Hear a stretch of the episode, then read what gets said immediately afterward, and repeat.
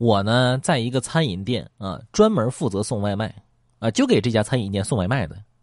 有个客户呢，特别喜欢点我们店的外卖。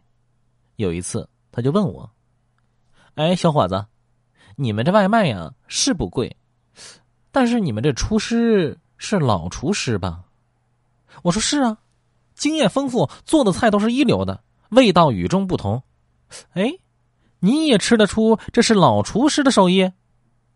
客户说：“啊，这老厨师的手艺我是吃不出来，但是我总能吃出白头发来。”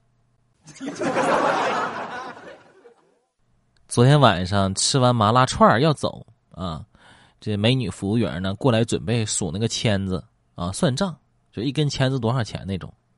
他就看了看桌子，又看了看我，非常诧异的问：“嗯，你进来两个多小时，你就吃一串？”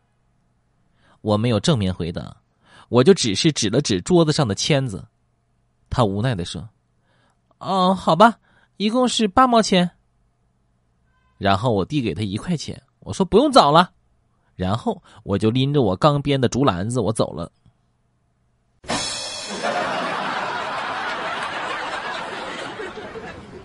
毕业这么多年了，还是非常的怀念校园生活。有一天呢，我就突发奇想。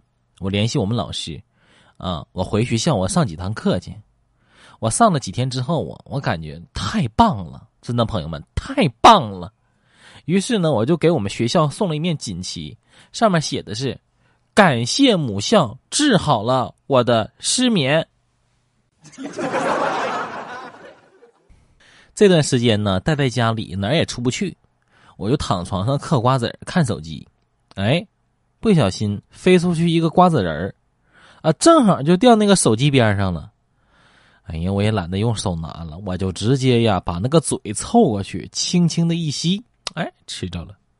一会儿啊，就听着我儿子搁那告状的声音：“妈妈，妈妈，刚才手机上有一个美女，我爸爸他用嘴去亲，那口水都流出来了。”